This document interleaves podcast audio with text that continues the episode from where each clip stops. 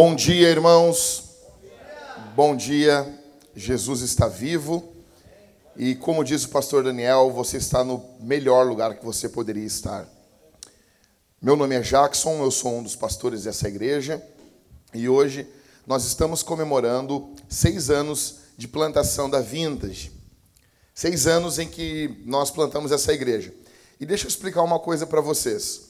O dia da nossa inauguração foi no dia 19 de maio de 2013. Aí alguém pensa, pô, mas hoje é 9 de junho. Por que, que vocês não comemoraram no dia 19? Se dia 19 de, de maio caiu no domingo. Então, no dia 19 de maio, então é coisa de paulista, né? Paulista não sei por que, que ele faz isso. Vocês notaram isso? Paulista está falando, ele sempre bota um então. Parece que é um tempinho para pensar, né? É bom, experimenta isso. Então, Uh, em, do, em 2013, o dia 19 de maio, ele foi o dia de Pentecostes. Casualmente, a gente não programou isso. Então, por exemplo, o dia de Pentecostes são 50 dias após a Páscoa. E hoje é o dia de Pentecostes, em que a igreja no mundo todo, a igreja mais ortodoxa, comemora a descida do Espírito Santo ali sobre aqueles simples pescadores na grande festa de Pentecostes em Jerusalém.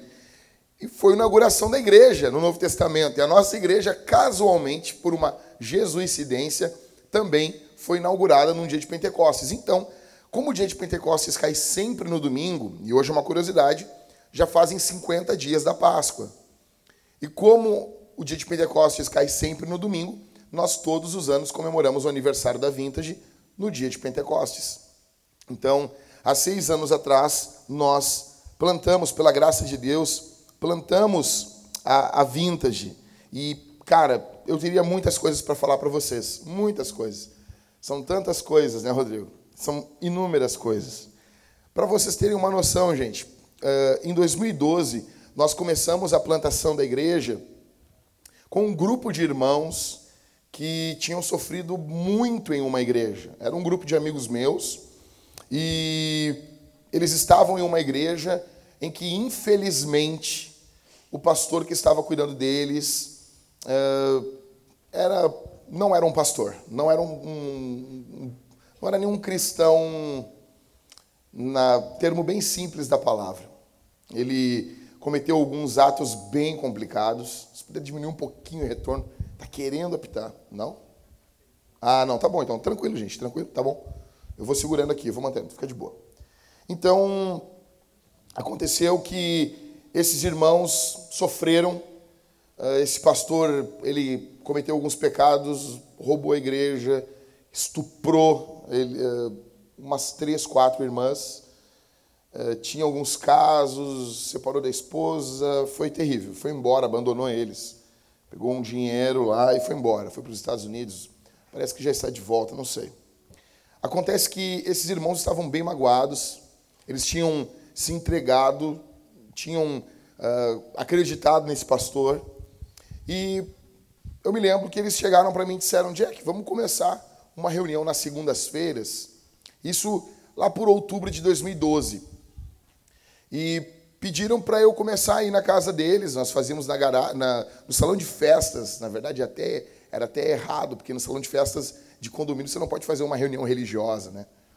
E daí nós nos reuníamos e quando eu já comecei a levar o Rodrigo comigo. Quando os diabos começaram a aparecer lá, eu levava o Rodrigo. E o Rodrigo se lembra como eram as reuniões. Vinha gente de tudo que é lado, cara. Vinha os caras, eu nunca vou me esquecer dos caras brigando. Ah, terminava as nossas reuniões, eu levava violão, eu, minha esposa, eu, o Rodrigo, às vezes ia. E eu, nós cantávamos os louvores, orávamos e eu levava uma palavra. E eu me lembro que eu fui num, eu voltei para casa, fui no outro, e daí um dia ele disse assim, ó oh, Jack, não precisa vir hoje que nós vamos trazer um outro cara aqui. E eu, tranquilo. Até que um cara pediu para ir pregar nesse, nessa nossa reunião, e eles, eles coordenavam quem pregava. Depois de um mês e meio, ali por novembro, dezembro, eu me lembro que um cara, pô, eu poderia pregar aqui na reunião. E daí todos eles disseram unânimes assim, pô, pergunta para o Jack. Ali na hora eu já achei aquilo estranho. Eu já achei que eu estava sendo visto como alguém que estava conduzindo eles. E Deus sabe, sabe que foi exatamente assim. Eu tentei me livrar daqueles irmãos, levar eles para a igreja, porque eu não queria uh, plantar a igreja naquele momento. Na verdade, eu tinha conversado com dois pastores para plantarmos uma igreja e eu não queria ser o frontman, eu não queria ser o, o plantador da igreja. Eu queria ajudar esses pastores. Eu tinha um sonho de plantar a igreja, mas não como plantador. E eu me lembro que eu comecei a levar eles nos cultos, íamos na igreja, apresentava eles, ó, que legal, a igreja.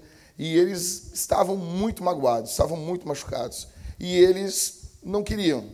Eu me lembro que nós fizemos algumas reuniões no ano de 2013, teve férias, voltou, tivemos as reuniões e começou a ficar complicado nos reunirmos nesse salão de festas.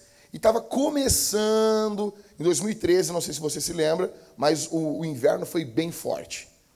Então, ali por março, já estava começando a ficar bem frio. E eu me lembro que outras pessoas queriam ir nas reuniões não podiam. O local começou a não comportar. E daí eles disseram: por que, a gente não começa uma igreja? E daí meu coração, ali meu coração já estava meio que se apegando a eles. Sabe assim, quando, quem aqui é casado sabe como é que é. Sempre um começou a gostar do outro, quando vê o outro já estava, ah, já, já, já né? A, a paixão me pegou. Tentei escapar, não consegui. Essa foi boa, né, gente? Não sei porque que eu lembrei isso. Não sei. Nunca ouvi isso. Nunca ouvi isso. Sou do metal. Sou roqueiro. Sou do rock. Metal. E daí, cara, resumindo, alugamos um prédio na Sertório e aquele. Porque assim, daí eu descobri que os plantadores dizem a verdade. Aquele grupo de pessoas, aquele monte de gente, aí murchou. Quando, quando, porque quando vai para o compromisso, cara, eu pensei, cara, nós vamos começar a igreja, vai ser uma benção. Tinha um grupo grande de pessoas. Quando foi para o compromisso, porque assim, para reunião, para ministério para eclesiástico, tipo grupo de estudo, para reunião onde a gente vai discutir Bíblia, para assim, não, ah, para ouvir um louvor, para ouvir uma pregação, para ter um, um calorzinho no coração. Ah, meu, isso aí é barbada de conseguir gente. Isso aí, negão, isso aí lota. Mas quando a gente apresenta uma confissão de fé, um termo de aliança, uma expectativa de arrecadação de oferta, aí, negão, e ali começou a vintage. Mais ou menos 70%. Quando, quando eles, não, vamos começar a igreja. 70% da galera que estava junto, assim, instantâneo, sumiram. E daí eu já estava plantando, já tinha plantado a igreja. Agora estamos aqui no meio do tiroteio e vamos. Cara, eu me lembro que o, o prédio ali na Sertório, o Rodrigo, porque a minha esposa, nós ficávamos à madrugada. O que a Thalita e eu fazíamos? Nós passávamos o dia, às vezes, pegando, uh, finalzinho da tarde, a gente pegava uh, vários imóveis na internet, e daí, só que é ruim tu ir em algumas avenidas para ver alguns imóveis na hora do, do, do, do, trânsito. Então a gente saía de casa umas duas da manhã, dois loucos. E a gente ficava rodando Porto Alegre. Tu parava, tu olhava o imóvel, tu descia, e a gente ficava olhando os imóveis. Nós ficamos fazendo isso muito tempo. E a gente não achou lugar nenhum. Aí o Rodrigo, botou nós no carro ali, depois de um dos almoços que o Rodrigo me pagou. Época que o Rodrigo me pagava o almoço. Né? Quando a Jéssica descobriu, a Jéssica parou com isso. Tu tá pagando almoço pro Jackson? É aí que saiu o nosso dinheiro, e tu tá engordando ele. Eu tinha 50 quilos a menos. O Rodrigo tem culpa de eu ter engordado. E daí, nós achamos um prédio. Não, é aqui que nós vamos. Claro, o Rodrigo morava na Zona Norte. Ele queria um prédio na Zona Norte. Entendeu? E começamos a vintage ali. Primeira série de sermões que foi pregada na igreja. Eu preguei um sermão na inauguração da Vintage no dia 19 de maio de 2013. Eu preguei Mateus 16: Edificarei minha igreja e as portas do inferno não prevalecerão contra ela. Falei sobre, sobre Jesus edificando a igreja e que aquilo estava acontecendo naquele momento ali pelo poder de Jesus. Na outra semana começamos uma série de sermões que ela tem até hoje no, no YouTube, que é A Nossa Mensagem é Jesus. Eu preguei 12 ou 13 sermões, eu não me lembro, sobre Jesus a divindade de Jesus, a humanidade de Jesus, por que, que Jesus nasceu de uma virgem, e fui respondendo essas perguntas. E eu me lembro que, cara, quando eu estou começando essa série, no segundo sermão, por que, que Jesus tinha que ser homem, falando da humanidade de Jesus, veio alguns irmãos, aqueles poucos que estavam plantando a igreja, e eles disseram assim: Pastor, mas não dá para falar outra coisa. Mas eu estou falando de Jesus. Mas não dá para ser uma coisa assim mais, mais animada. Eu disse, cara, isso não te anima. E eu me lembro que isso foi uma grande frustração pregar em série. Trazer, cara, a primeira série de sermões sobre Jesus. Aí, galera não ia, não ia nos cultos. E nós passamos por muitas coisas. Por muitas coisas. Eu me lembro uma das vezes onde a nossa primeira grande oferta foi no primeiro mês. Chegou uma irmã do nada lá e disse: Ah, tô dando essa oferta aqui. Quando ela deu aquela oferta, eu disse: Não, né? Eu falei assim: Não, legal, nós vamos decolar, Rodrigo. Nós vamos plantar a igreja até na Lua, em Marte.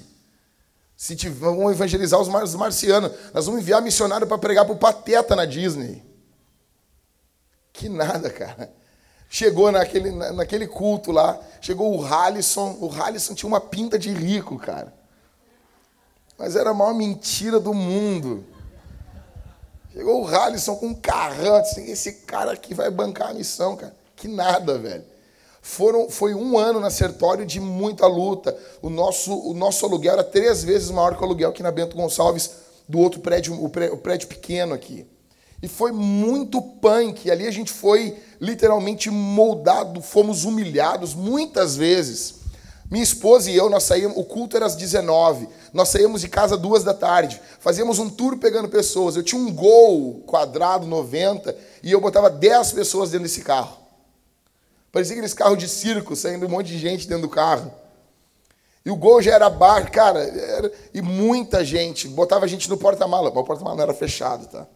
Iam duas crianças no porta-mala, tipo anos 80, assim. E era demais, velho. Até o dia que uma vez foi a Talita, eu e o, o Matheus, a Carol, o Everton e a Mariana, eu fui levar eles em casa. E daí nós chegamos em casa com o carro e o carro ele literalmente morreu. Não é que morreu o motor assim, ele, eu, cara, tava chovendo muito, larguei todo mundo em casa. Quando eu cheguei o carro em casa assim, o carro parece que ele deu um último gemido de vida, ele fez hum, parecia um cavalo assim, e ele ele chorou assim. E ele, pum, e quando desligou o carro, caiu muita água na frente de casa. Eu olhei para minha esposa e disse assim: Amor, parece que ele morreu. Eu falei para a Thalita isso. E a minha esposa fala assim: Para, guri bobo. Ela fala assim: Amor, sério, amor, parece que. Cara, o carro ficou parado na frente de casa quatro meses. O carro tinha morrido mesmo. Daí, quando levamos no mecânico, a gente teve algum dinheirinho levar no mecânico, tinha sido quebrado o carro do chassi, o chassi quebrou do meio. O carro envergou de tanta gente, não aguentava, tadinho. Que Deus o tenha. Ou seja, está no céu dos gols. cara, cara, foi demais, velho. Foi demais. Eu andava com aquele gol e daí é, a minha esposa, ela queria assim, não, fecha a porta, fecha o, o vidro. E eu dizia, pô, mulher, mulher sempre tem mais frio que o homem, né? E eu dizia assim, não, amor, cada um cuida da sua janela. Mas acabava fechando, óbvio, né? E o gol tinha aquela ventarola. Aquilo é demais, meu. aquilo é melhor que ar-condicionado. Sei por quê, eu quero matar quem tirou a ventarola dos carros. E eu me lembro, cara, que quando eu estava com o carro, o carro estava muito quebrado e o tio da minha esposa tinha um caminhãozinho, ele dando uma ré, ele pum, deu, na, deu na, na minha porta, assim afundou minha porta para dentro. E daí não, não tinha mais como baixar o vidro. E daí eu dizia, amor, abre o vidro. Ela dizia, cada um cuida da sua janela. E daí o carro tinha tanta coisa para fazer que quando ele pagou o conserto da porta, eu consertei outra coisa. Então andava eu com aquela porta amassada para dentro, levando gente para a igreja. E cara, eu me lembro como se fosse hoje. Nós saímos de um culto. Um dos cultos, na série essa de Jesus, eu tô pregando com 40 graus de febre, tô pregando desanimado, assim. E não é assim, nossa, como já que você é fominha. É que não tinha quem pregasse. E eu tô pregando assim, esgolepado, assim, com 40 graus de febre, saí de lá, fui direto para o hospital. Eu me lembro, cara, que uma das vezes nós fomos para o culto, às duas da tarde, chegávamos, fazíamos café para receber as pessoas, a Thalita filmava a pregação, a Thalita e eu, a gente ensaiava, sempre tinha os músicos com a gente. Cara, era uma loucura, nós limpávamos o prédio e eu me lembro que uma das vezes nós, saí, nós fomos às duas da tarde para a igreja e saímos de lá levando uns irmãos na casa deles. O irmão disse assim: Eu estou com dor. Eu, ah, vai no banheiro, né? Pensei, vai chegar em casa ele, não, pastor, eu tô, eu tô morrendo. E eu estava muito cansado. Eu me lembro assim, beleza, quer ir no hospital? Aí ele, eu, por favor, não queira. E ele, quero. E frio, meu, frio. Não, não, não. Frio. Os irmãos levavam casaco e botavam assim em cima das pernas. As irmãs levavam cobertor para a igreja. Parecia o banco assim do, do, do, Chelsea na Champions League, que os jogadores ficou com, com, com os cobertorzinhos. Os irmãos, era muito frio aquele prédio. E daí chegamos e ele foi atendido ali na, na Santa Casa e ficou e ficou. E a minha esposa e eu loucos de frio. E, pô, não vou deixar o cara aí. A gente ficou. Meia-noite nós chegamos. Ele começou a ser. Não, meia-noite ele começou a ser atendido. Eu sei que vai, faz triagem, aquela coisa toda. Cara, resumindo, nós saímos de lá meio-dia. Um dia depois. Nós ligamos o carro, assim, sabe o carro tu liga, vem aquele ar quente, assim, com poeira, assim. A gente ligava para se aquecer, então a gente dormiu dentro do carro. Saímos de lá, aí disse, eu tenho uma lista de remédio, passamos, compramos os remédios na segunda-feira. Aí, pô, deixamos ele em casa, voltamos para casa, eu larguei minha esposa, e era mais ou menos umas três da tarde de segunda-feira, e eu ia receber o material do palco, que a gente ia montar um palquinho ali para o pessoal ficar em cima tocando, e eu me lembro que eu ia receber na segunda-feira às quatro da tarde. Eu disse, amor, eu não posso, tem que ir para a igreja para receber o negócio. Cheguei, recebi, carreguei os negócios, quando eu voltei para casa, umas sete horas da noite de segunda, eu disse, pô, cheguei do culto. E a nossa vida era assim, cara, dia após dia. E se a gente sentar e a gente for ficar lembrando, são milhares de coisas. Evangelismos no centro, pregação, visita, irmãos nossos. Cara, o Senhor fez muitas coisas. Mas por que isso? Por que plantar igrejas hoje? Onde tu tu está numa cidade onde, quando você fala plantar novas igrejas, os cristãos desprezam isso. Eles já pensam assim, não, isso aí quer ganhar dinheiro. Isso aí está querendo uh, abrir igreja. Os caras ficam perturbados. Ah, aqui, aqui na minha cidade tem uma igreja em cada esquina. Eu, que bom, cara. Tu não te perturba quando tem um bar em cada esquina, velho. Tu não te perturba quando em cada esquina tem uh, um, cinema, isso não te irrita. Tem uma música tocando aí, né? Pô, vamos curtindo então aí, tá bom? Tá gostoso? Hoje nós comemoramos o dia de Pentecostes, a descida do Espírito Santo. Para isso eu quero que você abra a sua Bíblia em Atos capítulo 2. Atos capítulo 2. No dia de Pentecostes, em 2013, na comemoração, nós dávamos start na Vintage. Começávamos a igreja. Agora, o seguinte: se teve coisas tristes que a gente passou, até teve, cara. Mas vou dizer uma coisa assim: teve coisas maravilhosas que nós vimos. O que foi o primeiro batismo da Vintage? quem estava lá? Você se lembra, Rodrigo? Se lembra? Cara, o que foi aquilo? A galera descendo as águas, sendo batizada. Uma loucura para conseguir montar uma piscina. Eu me lembro, né, Rodrigo? Tipo, Rodrigo, Rodrigo, não, não, não, Jack, eu consigo a piscina. Chegamos com a piscina lá, o Rodrigo largou assim, tá aí, meu. Tá, mas aí, o que eu faço com isso? Quando eu e o Harris começamos a montar a piscina, velho, tipo, meu, ela tinha mais furo, assim, que queijo suíço. E daí nós saímos de madrugada, porque o batismo já estava marcado. A gente saiu de madrugada e e pá, compramos um monte de coisa, começamos a tapar os furos da piscina, enchendo ela. E eu disse, cara, isso aqui não vai aguentar, meu. E a galera pilhada tinha. Nós fizemos uma reunião, conversamos e começamos a botar os irmãos a batizar. Eu me lembro como se fosse hoje, cara. A Priscila foi batizada pelo Halisson. E ela já batizou a Camila. Meu, isso foi revolucionário para alguns. Assim. Os caras, mas pode? Claro que pode. Pode muito mais coisa. Cara, Deus, quando o Senhor desce de forma poderosa sobre o seu povo, a missão dele é feita em uma cidade como a nossa, a cidade menos evangelizada do Brasil, a capital menos evangelizada do Brasil, onde muitas igrejas crescem apenas com os filhos, com seus filhos. Vai ver o batismo no final do ano. Não que isso seja ruim, isso é bom. Mas não é só isso, nós precisamos alcançar essa nova geração que está às nossas portas. Atos capítulo 2, verso 1.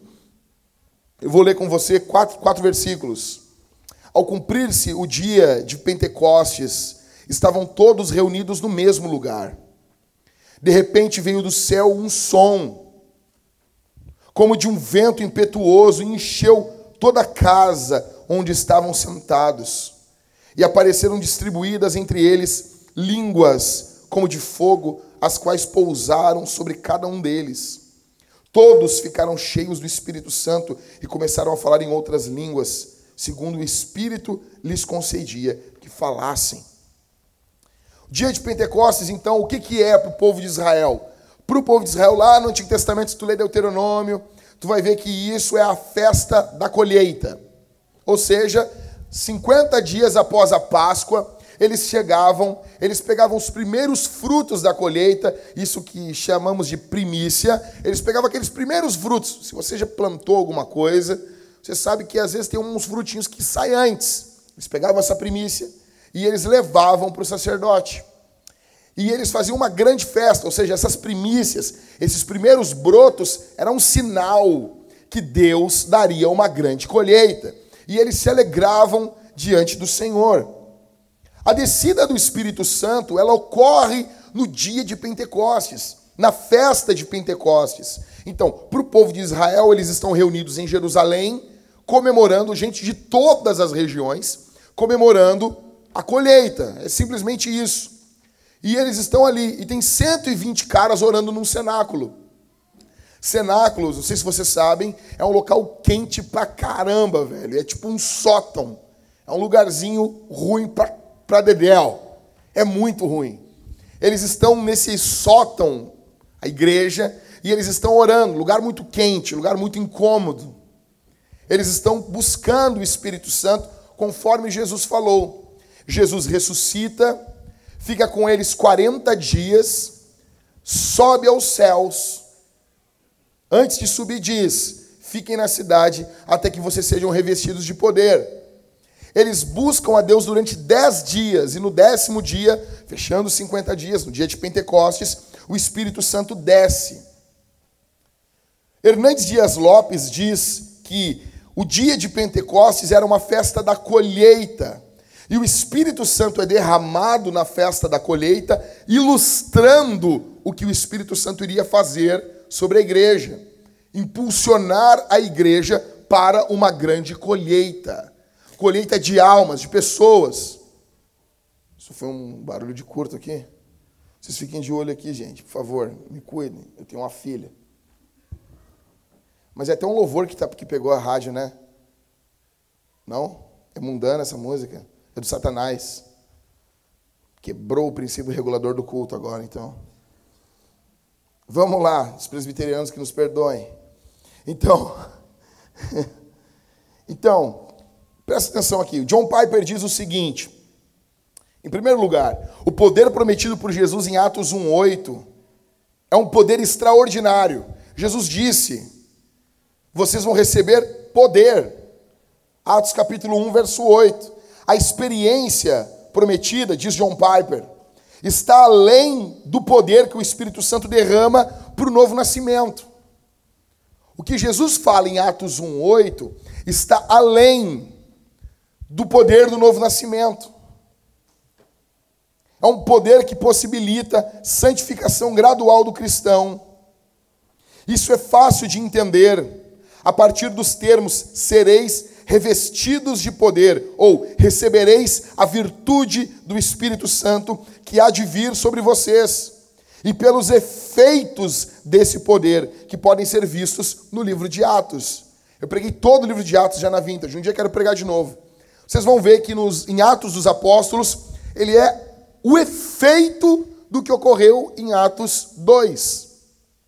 E Atos 2 é o efeito do que ocorreu em Atos 1. Atos 1 eles estão orando. Atos 2 o Espírito Santo vem. E de Atos 2 até Atos 28 é toda a consequência do que ocorre quando o Espírito Santo vem sobre um povo, sobre uma igreja. Alguns vão dizer que esse poder que eles recebem é o novo nascimento. Não é. Jesus mostra que eles já haviam nascido de novo. Em segundo lugar, diz John Piper, essa promessa de que os discípulos receberiam poder quando o Espírito Santo viesse sobre eles e que eles seriam revestidos de poder do alto, foi uma promessa, escute isso, isso aqui é muito importante. Foi uma promessa feita para sustentar o processo de evangelização do mundo e todos os ministérios que apoiam tal processo. O contexto de ambos os textos torna essa premissa muito mais clara quando diz: Mas recebereis a virtude do Espírito Santo e sereis minhas testemunhas, tanto em Jerusalém como em toda a Judéia, Samaria e até os confins da terra. Ou seja, em primeiro lugar, esse Espírito Santo, ele, a descida do Espírito Santo, esse poder do Espírito, melhor dizendo, não aqui em Atos, não é o novo nascimento. Tá bom? John Piper diz: não é o novo nascimento. Em segundo lugar, esse poder é o que sustenta a evangelização, o impulsionamento da igreja para a proclamação de Jesus. Em terceiro lugar, ele diz agora a tarefa da evangelização do mundo foi completada? Foi ou não foi? Foi ou não foi? Não, não foi. Não foi. Não foi completada. Ou seja, segundo John Piper, ele diz: portanto, a promessa desse poder extraordinário para manter e levar adiante o trabalho de evangelização ainda é essencial. Ou seja, negão, quem está recebendo esse poder aqui não é o Jack lá em Atos, é Pedro. Pedro. Para Pedro evangelizar o mundo, ele precisa de um poder extraordinário. Por que, que você não precisa? Se Pedro precisa de um poder extraordinário para pregar o evangelho, por que, que eu e você não precisamos? Aí uma turma vai dizer o quê? Não, pastor, é que é o seguinte, veja bem. Pedro não tinha o cânon. O cânon. Que droga. Pedro é um dos escritores do cânon. Ele é um dos escritores da Bíblia. E ele precisa desse poder. Pedro andou pessoalmente com Jesus. E ele precisa desse poder. Olha bem, vamos lá. Pedro não, Pedro não é que andou um dia. E aí, Jesus, como é que tá? Onde é que tu vai? Vou no açougue ali, vamos comprar uma carne. Pô, legal também. Pô, chegaram ali. Não, não, Jesus, chegou primeiro aí, pode sentar aí, pode. Não, não, Jesus, não, Pedro, que isso, pode passar na minha frente que eu vou mandar umas mensagens aqui com minha mãe aqui, ver o que ela quer que eu leve. Não é um encontro assim, são três anos de noite juntos.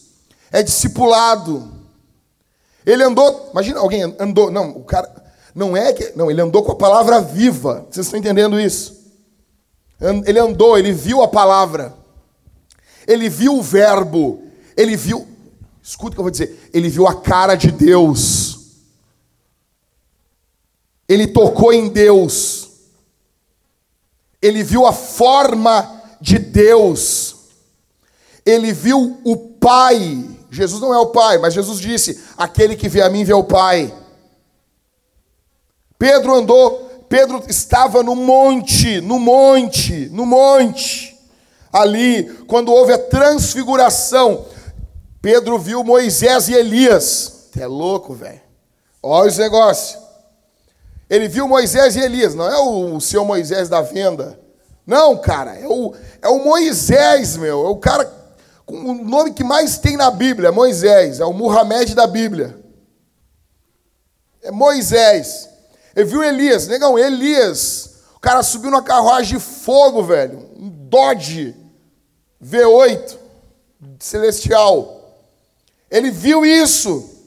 Ele viu Jesus se transfigurando, mostrando sua glória. A glória vindoura que nós veremos no seu retorno. Pedro viu. Pedro andou com Jesus, viu multiplicação de pães, de peixes. Pedro andou com Jesus, viu tudo isso, os discípulos viram tudo isso. E esses discípulos, para evangelizarem, precisavam de um poder extraordinário.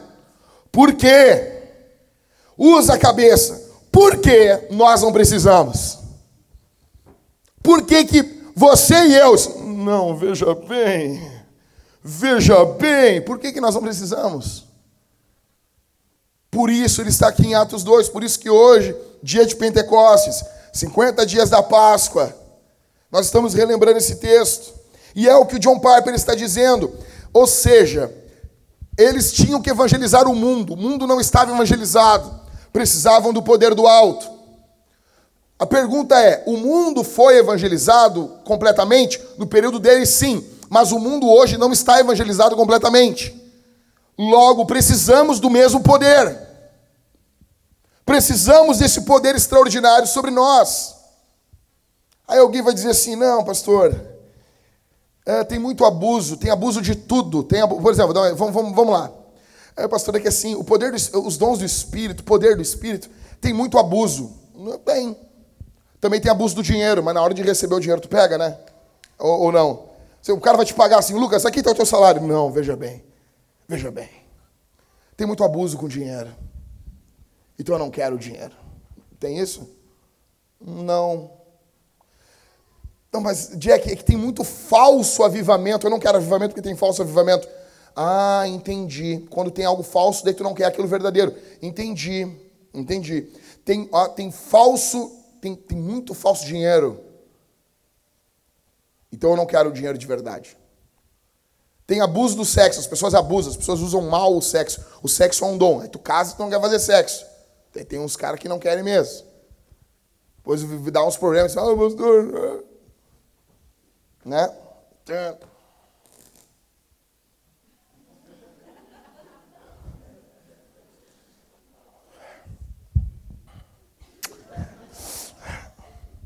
Vamos lá. Vamos lá. Ou seja, isso é ridículo. As pessoas usam os dons de forma errada. Então vamos lá. Olha o que diz Jonathan Edwards. Escuta desde a queda do homem até os nossos dias, a obra de redenção tem sido principalmente exercida por notáveis, isto é, extraordinárias comunicações do Espírito de Deus. Apesar de sempre haver uma influência constante do Espírito em algum grau, para cumprir as ordenanças divinas, nos principais momentos históricos em que as maiores obras de Deus têm sido feitas para levar notável, para levar o seu trabalho adiante, observa-se um derramar notável do Espírito em épocas especiais de misericórdia. O que, o, que, que o Edwards está dizendo? Se você observar a história, você vai ver que há um fluxo do Espírito normal que mantém a obra de Deus. A evangelização é feita, uh, uh, pessoas são edificadas, discípulos passam uh, a ser mais fiéis a Jesus. Só que de tempos em tempos, Deus é como se ele aumentasse isso. Avivamento não é algo que nunca se viu. Não. Avivamento é uma potencialização daquilo que vemos todos os dias. Ou seja, se o Espírito Santo avivar a nossa igreja, não é que vai acontecer coisas que nunca vimos. Nós vimos conversões. Nós ouvimos testemunhos. Só que nós veremos muito isso.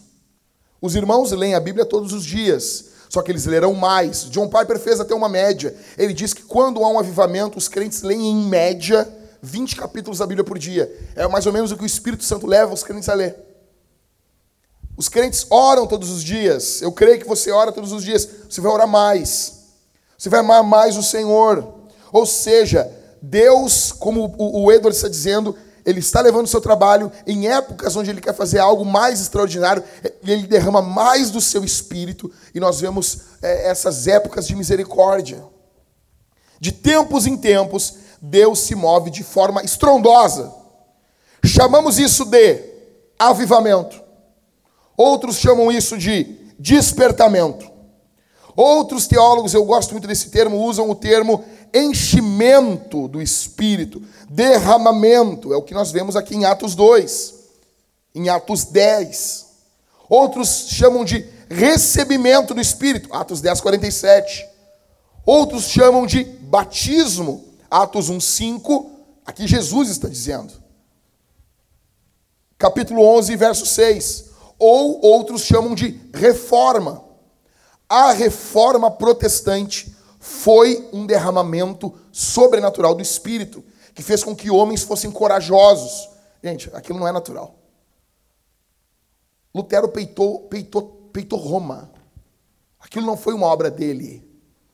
Isso pega assim, vamos lá. Isso pega o que, o que Calvino produziu. Assim, os pastores de hoje não produzem com, com software, logos. Ou seja, software logos, tu larga ali o termo, ele te dá todos os livros, as principais obras que aquele, que aquele termo está uh, uh, sendo citado. E ele vai contar o que, que cada obra diz daquele termo. Tem noção disso? É muito mais fácil produzir teologia hoje. E os caras não chegam no nível do que Calvino, que morreu com 54, 55 anos. Tinha 50 e poucas pessoas que moravam na sua casa e comiam da comida que ele dava.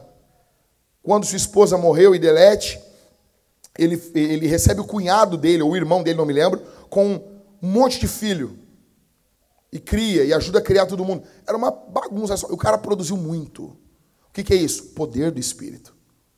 Poder do Espírito. Avivamento. É o que esse texto está nos mostrando aqui em Atos 2. Então, o que, que esse texto nos mostra sobre o Espírito Santo? Em primeiro lugar, verso 2: De repente, veio do céu um som. O poder do Espírito Santo, em primeiro lugar. O avivamento. O poder do Espírito, o derramamento do Espírito, em primeiro lugar, ele vem do céu. Verso 2: de repente veio do céu um som. Não foi produzido na terra, não foi ensaiado na terra, não foi fabricado por homens. Não, não foi. Eles não produzem isso. Deixa eu dizer uma coisa: poder do Espírito nenhum de nós produz. Você pode ser agitado, você pode ser empolgado, mas você não produz. Isso não quer dizer que eles não buscaram. Isso não quer dizer que eles não oraram. Isso não quer dizer que eles não estavam batendo na porta do céu. Isso não quer dizer que eles não estavam buscando. Não, eles estavam buscando, mas é Deus que derrama. É o Senhor que faz isso. O texto diz: "E de repente veio do céu um som", ou seja, e de repente Deus com liberdade, com soberania, de repente. Ou seja, Deus é livre. Por isso que eu peço para você aqui, tenha expectativa. Tenha expectativa do derramamento do Espírito Santo. Eu, fico, eu, eu, acho estranho quando a Bíblia tem imperativos e nós não levamos isso a, a, a sério. Por exemplo, a Bíblia diz: busquem com zelo os melhores dons. Se você não busca os dons, se você não quer entender os dons, se você não busca, não, eu busco o Senhor, não busco o dom. Mas a Bíblia, mas o Senhor está mandando você buscar os dons. Procurar com zelo. Se você não faz isso, você está em pecado, porque é imperativo. Enchei-vos do Espírito, como o apóstolo Paulo nos fala em Efésios capítulo 5. Se você não faz isso, se você não levanta a sua vela, você está em pecado diante de Deus. Foi de repente, o que, o que nós vemos aqui é que Jesus Cristo subiu e ele disse: Eu vou para o Pai, eu vou enviar o outro consolador. O Espírito Santo desce. Por quê? Porque nós precisamos de Deus junto da gente. A igreja precisa de Deus junto com ela. Esse Deus, onde o pai ama o filho. Deixa eu dizer um negócio. Eu estava essa semana a minha esposa estava com a, com a Isabel no colo. E, e, cara, bom, quem é pai aqui sabe. Ela está numa fase muito boa. Já passou aquela fase assim, meu Deus, vai morrer, sabe?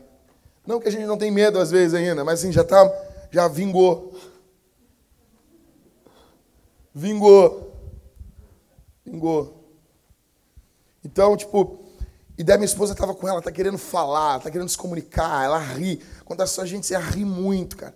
E a minha esposa estava com ela, assim, abraçada nela na sala, e eu botei meu, meus braços por cima, e eu falei no, no, ouvido da minha esposa assim: Isso aqui um pedacinho do que é a Trindade, do que é o amor da Trindade, do que é o amor, do que é, sabe? E daí teve uma hora que nós deitamos na cama, botamos ela no meio e a minha, e a minha filha ela, ela tem, ela liga um botão de ventilador, fica assim, é um ventiladorzinho. E daí por quê? E, e, meu, e ela faz isso assim, não, tu pensa, não, ela vai fazer, ela faz isso tipo uns 15 minutos sem parar. E eu falo para ela, então acho que ela tem a memória curta. Porque ela olhou, esqueci, olhei, esqueci, olhei, esqueci, olhei. E aparece memória de peixe. E daí nós ficamos, a Thalita com o rosto de um lado e eu com o outro. E ela virava para a Thalita, e virava para mim, e virava para a Thalita, e virava para mim. E daí a gente ficou com o rosto mais perto, ela não conseguia virar assim. E, e eu com o rosto colado no rosto dela e a Thalita colada no rosto dela do outro lado. E eu disse assim, a Bíblia diz em... Cara, pastor é fogo, né, meu? Parece o Ned Flanders, né? Você quer tomar um copo de água? Sabia que Jesus é água da vida? E eu disse assim, em João capítulo 1, a Bíblia diz, no princípio era o verbo e o verbo estava com Deus. Ou seja, o termo o verbo estava com Deus é que estava face a face com Deus. Se você ama sua esposa, seus filhos, você já ficou em algum momento com o rosto colado, é a melhor coisa que tem. Ou seja, cara, é, é, é, essa pessoa, o Espírito Santo, ele experimentou isso, porque é Deus dentro da Trindade. E, cara, nota uma coisa aqui: você vê muito o amor do pai pelo filho na Bíblia.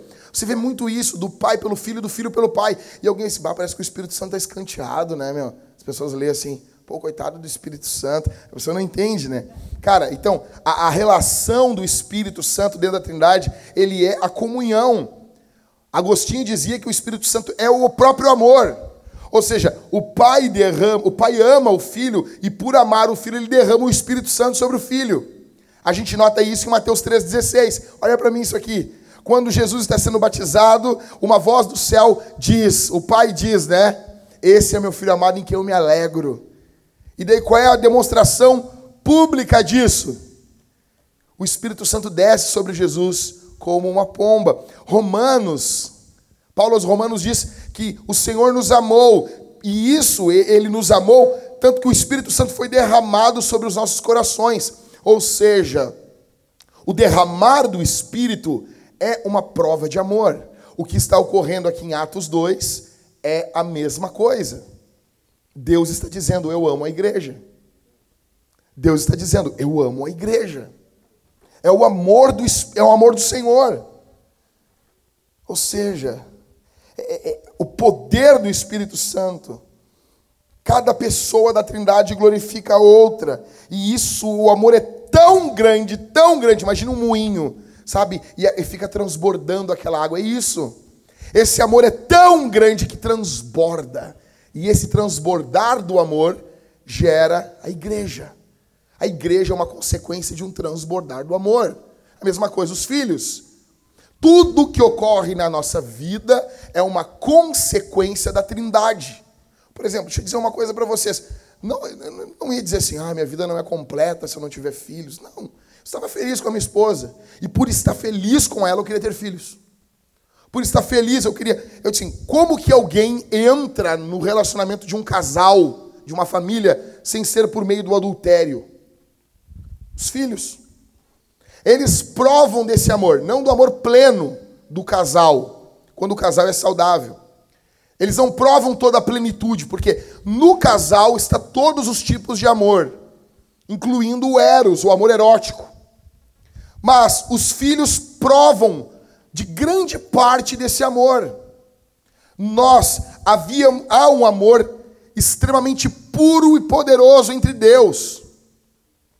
Como que alguém poderia entrar e desfrutar desse amor? Mediante Jesus Cristo.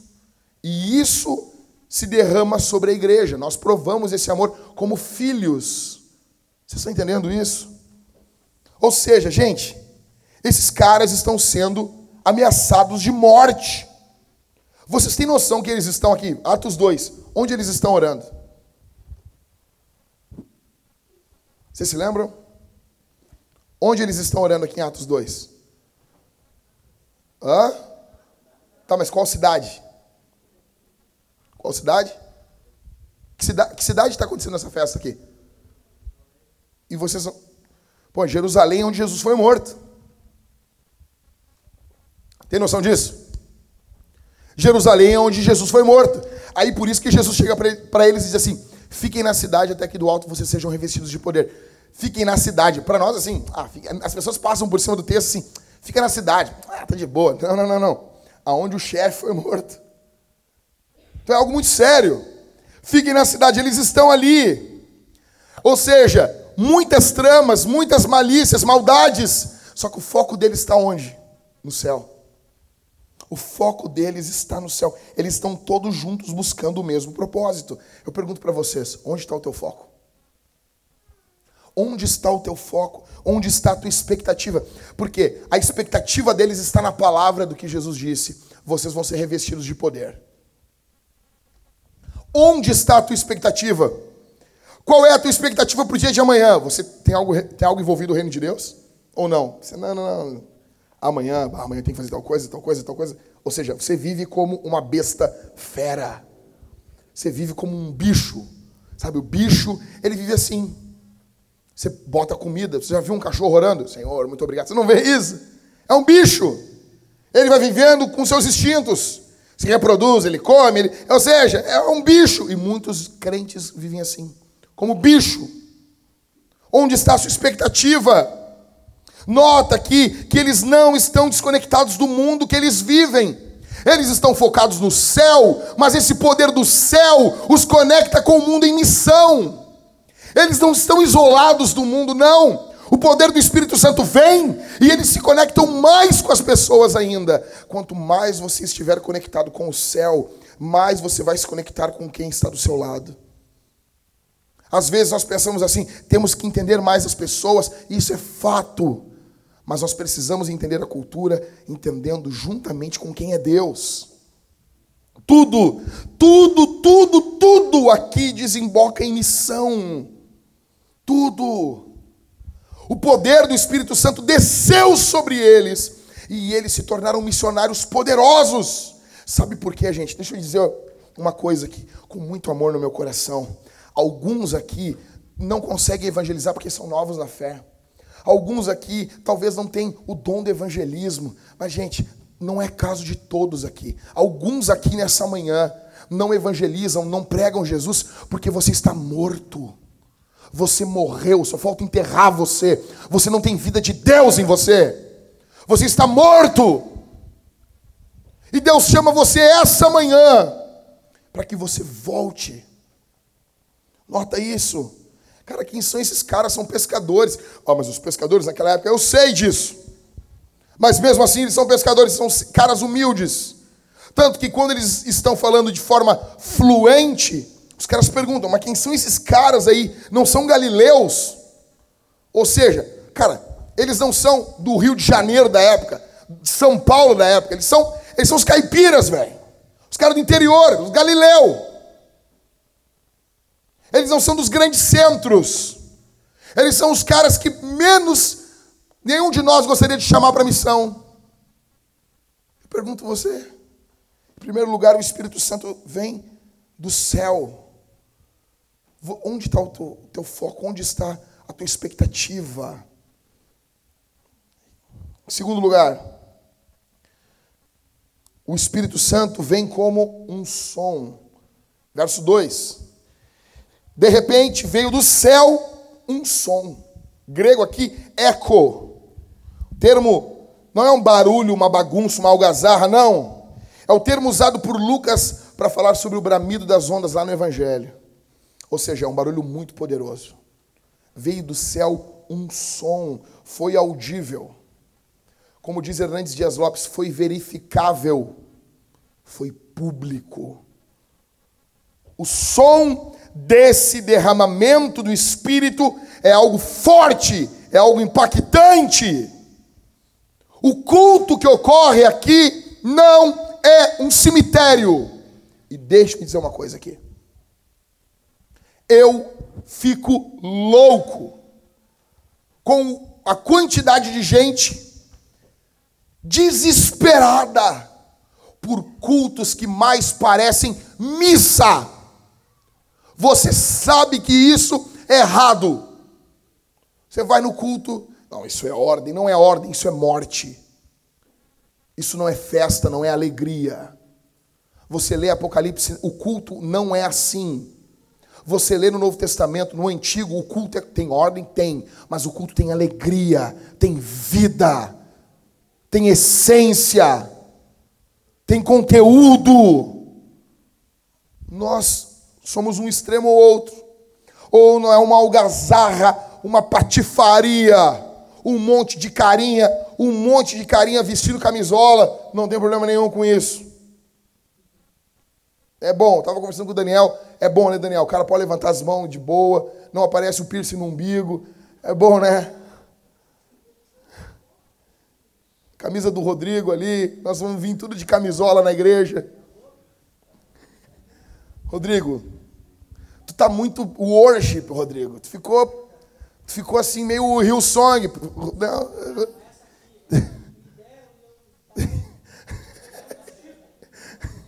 Pô, hoje em dia os caras usam, vocês já viram isso? Todo mundo quer dizer isso, ninguém fala. Ninguém fala, os caras usam umas leg e uma sobreleg. É isso. Pastor, fala isso, por favor. Na verdade, as pessoas pensam, não perguntam. Pô, legal, usa lá uma legzinha, usa um tênis do tamanho do mundo, um, um, um vestido.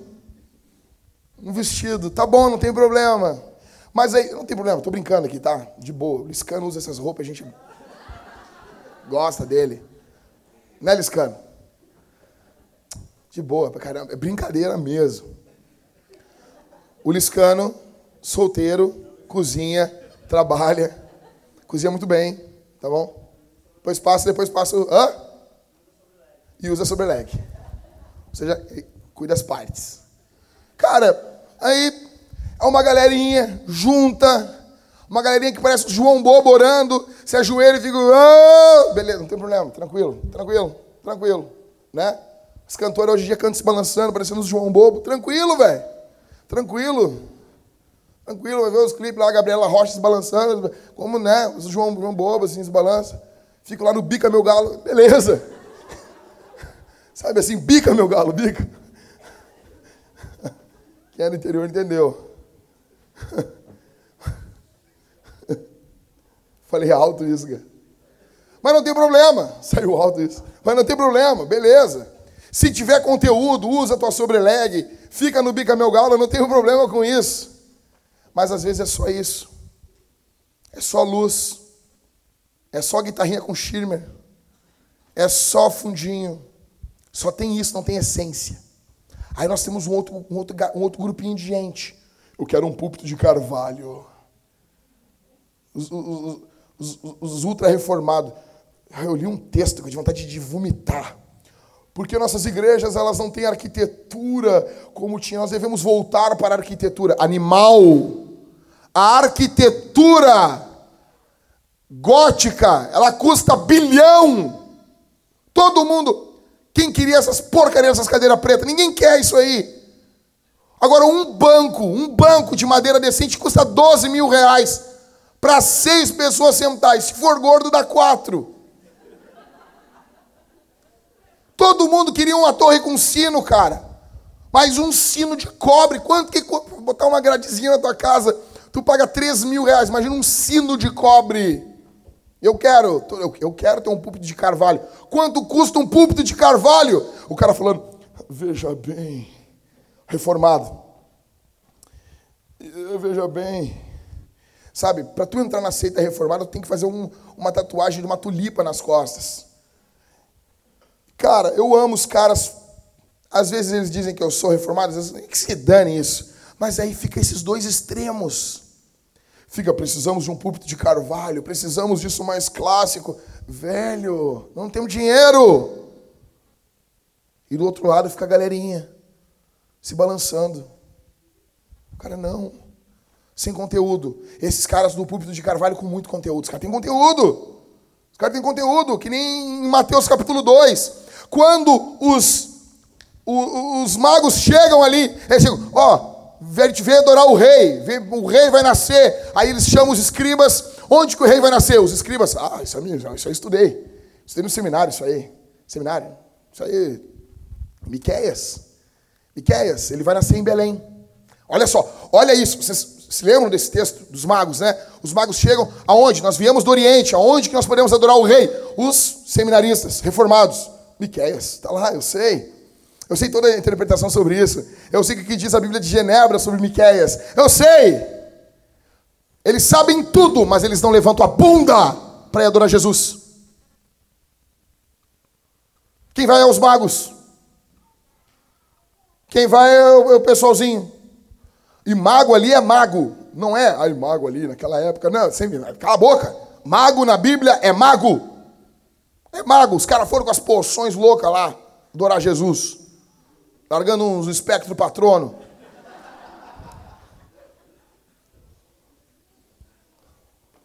Essa galerinha Harry Potter é fogo, né, meu? Ou seja, cara, esse, som, esse culto, esse avivamento, ele é público. Porque ele tem um som. Eu pergunto para você, a tua vida com Deus é pública? Ela é verificável? Porque esse poder do Espírito Santo vem com um som e ele é público. Ele é verificável. Não, não, tem, tem aqui. Aconteceu? O que Deus está fazendo na tua vida é público? O que Deus faz em você, o teu amor por Jesus é público? Ou não? Você não, você é o por dentro. Sabe o por dentro? O teu irmão por dentro. Como é que é o irmão por dentro? O culto assim, meu, Cauê cantando, sei o que, vamos, canta, canta, desgraça. O povo cantando ali, e daí o cara tá assim, ó.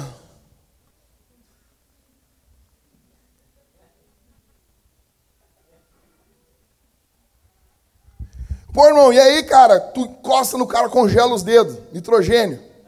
Cara, que isso, velho? Tá quente? Não, ele tá gelado. Que isso, cara? Ó, cara, que culto, né? Foi. Paulo, mas tu não tá feliz? Tô. Mas é por dentro. Olha assim, ó, por dentro tá uma festa. Tem um poder dentro, assim, ó. Mas é por dentro. Por dentro está um avivamento, uma glória, mas é só por dentro. A Bíblia diz que um coração alegre formoseia o rosto. Se aquilo que está gerando dentro do Espírito, dentro de nós, aquilo vai para fora. Se o Espírito Santo vier sobre você, aquilo que Deus fizer na sua, vai, faz na sua vida é público. É como um som, aquilo é público. É público a tua sede por Deus. As pessoas que estão ao teu redor, elas notam que você tem sede por Jesus. É pública, é público o teu amor pela palavra, é público a tua, a, a tua a, a forma como você encara a Bíblia, é público isso. Ou seja, as pessoas notam isso. Não, esse menino, esse rapaz aí, essa moça, eles, ele ama a Bíblia. Deixa eu dizer uma coisa aqui, abrir um negócio, fazer uma pergunta. Eu não entendo como que crentes não têm Bíblia. Eu não entendo. Se você é crente batizado e você usa a Bíblia fake, a fake Bible, aqui, se você usa a fake Bíblia no culto, se você não carrega uma Bíblia de verdade na, na sua bolsa, deixa eu dizer uma coisa, você não tem Eu fico louco quando eu falo com os caras. Os caras e aí, meu, cadê a Bíblia? Ah, não tinha lugar. Como não tem lugar? Tira alguma coisa. Como não vai caber a Bíblia na tua bolsa, minha irmã? Como que não cabe a Bíblia na bolsa da. Na bolsa? Como não cabe? Ah, não, como não tem uma Bíblia no, no porta-luva do teu carro? Como não tem? Isso vai na minha casa, meu. Todo, toda peça da minha casa tem uma Bíblia. Toda peça? Toda peça. Toda peça. Na lavanderia tem uma Bíblia. Nos banheiros tem Bíblia. Não é muito bom tocar nelas, mas tá lá. Momento de angústia. Estou angustiado. Lê. Tem Bíblia em todas as partes da casa. Como que os caras não têm Bíblia? Aí, aí o pastor trocou a versão da Bíblia. Cara, se tu encheu o saco, eu troco mil vezes a versão da Bíblia para tu comprar a Bíblia. É público o teu amor? Em terceiro. Então, em primeiro, o Espírito Santo vem do céu. Segundo, vem como um som. Em terceiro, vem como um vento. Verso 2 ainda. De repente veio do céu um som, como de um vento impetuoso, ele é veemente, ele é impetuoso. Isso aqui nos mostra a natureza do espírito. Ela é inescrutável.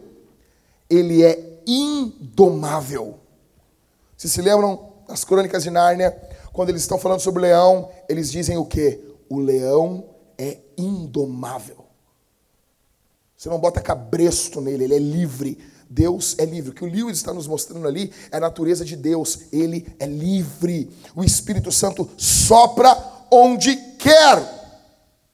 E mesmo que você não queira. Por isso que você, querido irmão calvinista, que ora, você pode orar muito pela conversão das pessoas, porque o Espírito Santo, ele vai domar as pessoas. Ele não é domável, mas ele doma. Você se lembra como que aconteceu com Paulo? O apóstolo Paulo não queria. Ele não queria. Eu não quero.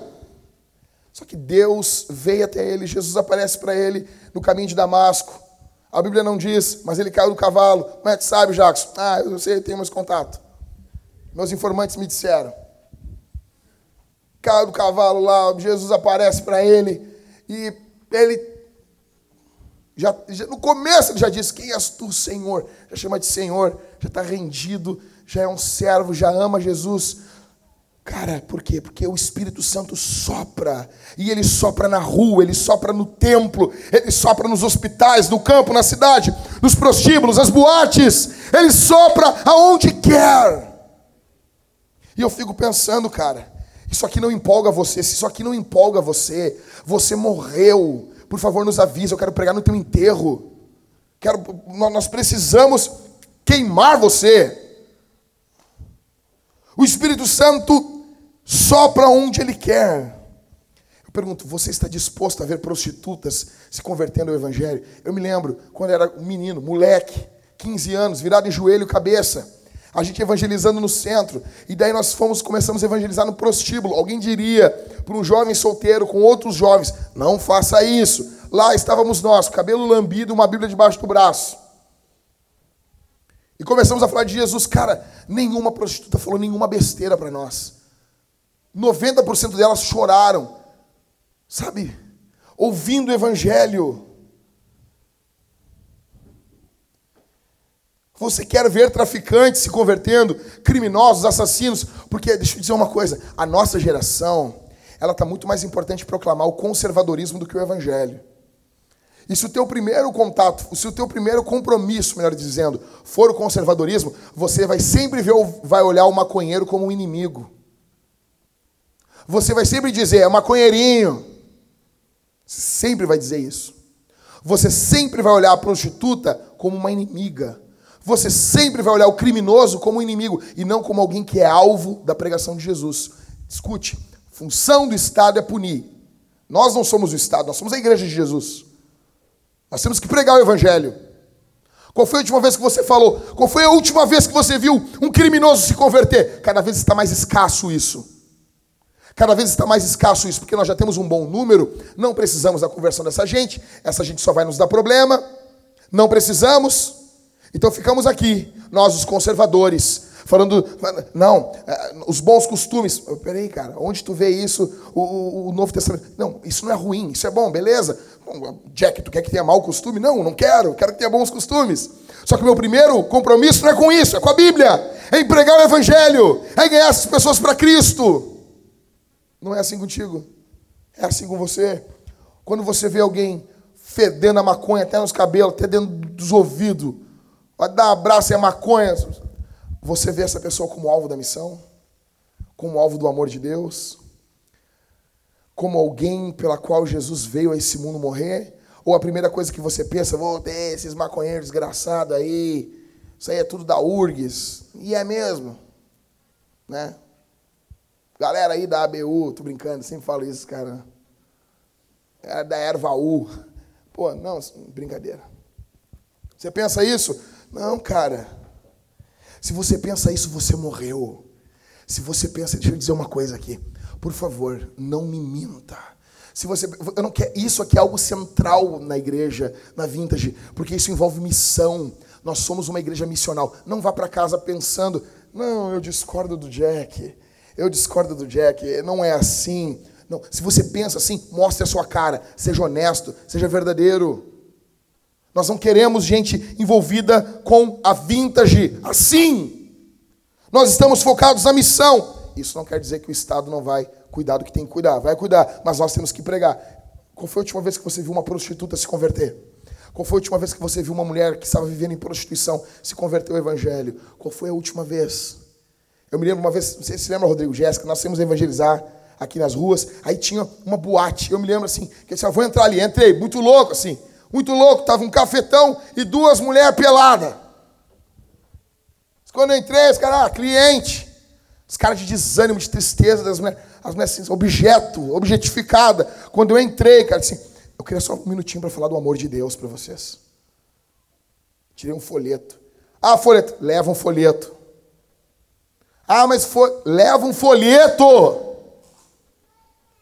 Sabe, tem gente que odeia evangelização, odeia folheto, odeia tudo. Levei folheto, entreguei para as mulheres, entreguei para o cara. Sim, cara, Deus tem uma obra na vida de vocês. O Espírito Santo pode transformar vocês. Sabe?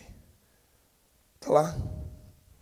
Pergunto para vocês: nós vemos essas pessoas como inimigos ou como alvos da missão? Em quarto e último, o Espírito Santo vem como línguas de fogo. Como línguas de fogo. Olha, cara, uma vez nós fizemos um final de ano, te lembra, Rodrigo? Passamos lá uns, uns coraçãozinhos. Te lembra, Rodrigo? Cara, foi tanto poder na oração que a galera esqueceu lá os negócios. Aquilo ficou parecendo um amendoim. Aquele coraçãozinho virou um amendoim. Vocês se lembram disso, né? Um amendoim. Parece que a galinha tinha um amendoim no coração. Assim. Coração duro. Coração duro da galinha. Os galos viu chorando. Mas ela não tem coração, pastor. Eu sei. Cada um com seus problemas. Só que essa língua de fogo, é, esse fogo aqui é um símbolo do Espírito. E eu sei que tem gente que vai dizer assim: o fogo na Bíblia é juízo. Nem sempre. Tanto aqui. Aqui é símbolo de poder, símbolo de purificação. Quando a Bíblia fala sobre quando João Batista diz, ele vai dizer que vocês serão batizados com o Espírito Santo e com fogo. Você encontra Matthew Henry, João Calvino, Dia Carson, Jonathan Edwards dizendo que isso é purificação, é poder, dinamizar. Você nota aqui?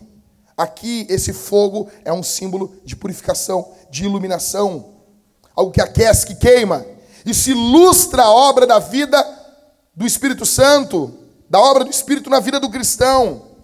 Ele ilumina a palavra, ele aquece o coração, ele queima as nossas impurezas. Quando os discípulos do caminho de Emaús ouviram Jesus falar, eles dizem assim: Não nos ardia o coração quando ele pelo caminho nos expunha as Escrituras. Ou seja, você se lembra quando a sarça no, lá no deserto ela queimava, mas ela não se consumia. A oferta de Salomão foi consumida pelo fogo, ou seja, Deus é fogo, a sua palavra é fogo. Uma vez perguntaram para Mude como se começa um avivamento, ele respondeu: acenda uma fogueira no púlpito. Ou seja, nós precisamos que o púlpito esteja em chamas. É uma experiência pessoal. Veja comigo verso 3: E apareceram distribuídas entre eles línguas de fogo, línguas como de fogo, as quais pousaram sobre cada um deles. Não teve um assim, não, esse aqui foi de fora. Não. Todos, a unidade, mas também é cada um. Ou seja, o todo foi avivado, mas esse avivamento do todo, ele ocorreu de forma individual também. Ele tem um caráter comunitário e tem um caráter individual. Todos são cheios sobre cada um deles. Todos foram cheios sobre cada um deles. É uma experiência pessoal, intransferível. Interessante que não é só os apóstolos aqui. Então desceram línguas de fogo sobre os apóstolos e Maria. Não. Você nota isso? Sobre cada um deles. Não foi somente sobre os apóstolos, somente sobre os seminaristas, só os homens, não. Só os ricos, não. Só os famosos, não. Foram todos, mulheres, escravos, servos, livres. Todos, todos, todos, Todos, todos, todos, todos, todos foram cheios do Espírito Santo. Eu pergunto para você: você tem vergonha disso? Você tem vergonha disso? Você tem vergonha de orar alto? Você tem vergonha de levantar as mãos? Você tem vergonha? Você tem vergonha do que vão pensar de você? O que vão rir de você? Você tem vergonha? Por exemplo, agora, eu vou pregar, eu vou, se Deus permitir, vou pregar no, no Rio de Janeiro. Acho que o Mateus veio comigo, Mateuzinho. Dia 7 de setembro. Vou pregar lá. Os caras me convidaram. Uma igreja profética que tem, que tem apóstolo. Eu vou, eu vou conhecer um apóstolo, estou feliz. Você imagina isso? E aqui em Porto Alegre tem um que o nome dele é Pedro. Imagina isso, apóstolo Pedro. É demais isso, cara. Os caras têm até apóstolo. Você sabe o que nós pensamos sobre isso. Para mim é uma grande bobagem. Apesar de eu crer no dom apostólico, não no ofício. O ofício, o ofício apostólico está na Bíblia. O dom apostólico existe. Agora, cara, eu vou pregar para homens, é uma conferência para homens. Os caras me convidaram, por que eu não vou ir? Cheguei uma vez com o Léo, cadê o Léo? Cadê o Leonardo? Tá aqui? Legal, não tá, tá na rua? Cheguei lá, deve estar tá cuidando lá. Cheguei com o Léo na igreja, os caras estão tocando um chofar. Se alguém quiser me dar um chofar, eu quero. Não, não quero chofar. Eu quero, cara. Tá 1.700 reais um chofar. Quem não quer um negócio que vale isso? Um momento de crise, imagina. É bom ter um negócio desse. E, e na prateleira fica bonito pra caramba, velho. Com os livros ali junto, ali, imagina. Botar com uma teologia sistemática, um chofar, é lindo demais. Mas, e tocar não é errado também. O problema é colocar algo místico nisso. Chegamos lá e os caras tinham um negócio muito louco. Cara, preguei para os caras. Por que não vou pregar? Você prega para essa gente? Cara, eu prego até para ti. Eu prego até na vinda, gente. Imagina isso, cara. Por que eu não vou pregar para os caras? Cara, o Espírito sobra onde quer. Eu não estou falando que eles estão certos. Você, na ânsia de não querer parecer com essa gente, nós vamos para um outro extremo e estamos morrendo. Você se preocupa com a sua reputação. Vão dizer que você está pentecostal demais. Você tem vergonha de dizer que nós queremos os dons? Aqui na Vintage nós queremos os dons. Em todos. Em todos. Em todos. Porque eu nunca vi sensacionista dizer que dom de contribuição cessou. Esse não cessa. O dom da contribuição nunca cessou. Eu acho lindo isso. Esse não cessa. Esse aí, esse aí, ó, vai até o céu com nós. Nós cremos em todos. Você tem vergonha disso? Você abandonou a busca por avivamento por causa dos excessos dos neopentecostais? Na ânsia de não ser parecido com eles, você abandona tudo. Cara, você não nota, mas você esfriou na fé. Você tem fervor, você tem alegria. Cara, eu me lembro, eu me lembro isso. Cara, nós falávamos de Jesus às vezes com os, com os irmãos, fora da igreja, estão conversando de Jesus. Aí começávamos a chorar diante de Deus pelo poder do Espírito Santo. Você não vê hoje, você vê um monte de vaidade, de orgulho. O, o, o, conhecimento teológico não é banhado no espírito, ele não é banhado em devoção, em alegria. Não, não, não, não, não, não, não, não, não. Estão extinguindo o espírito. Eu botei no Facebook assim: não extingueis o espírito. Paulo falando aos Tessalonicenses. Carta de Paulo aos Tessalonicenses: não extingueis o espírito. Aí os caras, como que é isso aí? Como assim, cara? As pessoas não sabem mais nem o que é extinguir o espírito. Ou seja, você está abafando a obra do espírito. Você tem o fogo, para ter o fogo tem que ter algo que queima, tem que ter a combustão e tem que ter oxigênio. Você é o pessoal que estuda química aí, não sei se é isso. Que é isso? se você tirar um desses elementos, você acaba o fogo, você extingue, acaba, apaga. O termo pode ser traduzido por não apagueis o espírito. É óbvio que Paulo está falando ali como uma chama. Você tem que permitir que aquilo queime em você. Você tem que pegar e. Assim, não, eu, eu tenho um fogo aqui, aqui na lareira, aqui no, no fogão a lenha. Eu vou colocar mais. Eu quero colocar mais lenha. Você tem medo que zombem de você? Eu estou terminando. Olha o que ocorre no verso 13, verso 12. Todos atônitos e perplexos perguntavam uns aos outros: O que será isso que quer dizer? Outros, porém, zombando, diziam: Estão bêbados. Você tem vergonha que chamem você de bêbado? Você tem vergonha? Deixa eu dizer uma coisa: qual foi a última vez que você jejuou? Jejuou. E deixa eu dizer: a vintage jejua todas as sextas-feiras. Largue o seu celular um pouco. Largue o seu celular na sexta-feira um pouco pela manhã. Jejue conosco. Se, se você não pode, ok. Não, Jack, eu uso meu celular para trabalhar, mas ok. Qual foi a última vez que você jejuou? Ah, mas Jesus, Jesus disse, e quando jejuarem? Ele não disse, e se jejuarem?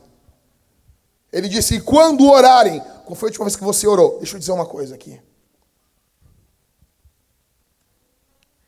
Eu não aguento mais a nossa geração dizer que ora e não ora. Eu não aguento mais a, a oração bom dia, boa tarde, Jesus. Bom dia, boa tarde, boa noite. Obrigado pelo alimento, Jesus. Isso não é oração. Vai, vai plantar batata, para não dizer outra coisa para você. Qual foi a última vez que você dobrou o seu joelho? Dobrou o joelho. Dobrou o joelho do grego, dobrou o joelho. Ah, pastor, eu, eu, eu oro lavando a louça. Tá bom, legal, bonitinho. Qual foi a última vez que tu parou tudo? Parou a louça, parou tudo, minha irmã. E orou, dobrou o joelhinho, e orou, e chorou, abriu o peito para Jesus, contou tudo que estava aqui dentro para Jesus. Meu irmão, você, qual foi a última vez que você orou? Orou, se trancou no quarto e orou, dobrou o seu joelho. Eu estou muito ocupado, aí que tu tem que orar. Você não tira nem uns minutos, você não, você não tira 15 minutos de joelho dobrado, é sério mesmo. É sério. E como nós queremos poder do Espírito. Como nós queremos um, como nós queremos um avivamento se você não está orando, se você não está jejuando, se você não está lendo a Bíblia, se você não está buscando a Deus com devoção, com ousadia, se você não está pedindo grandes coisas para a missão. Escute, nós vamos mendigar aqui. Nós vamos pregar o evangelho para pouquíssimas pessoas, nós não vamos impactar ninguém se você tiver uma vida apática espiritual.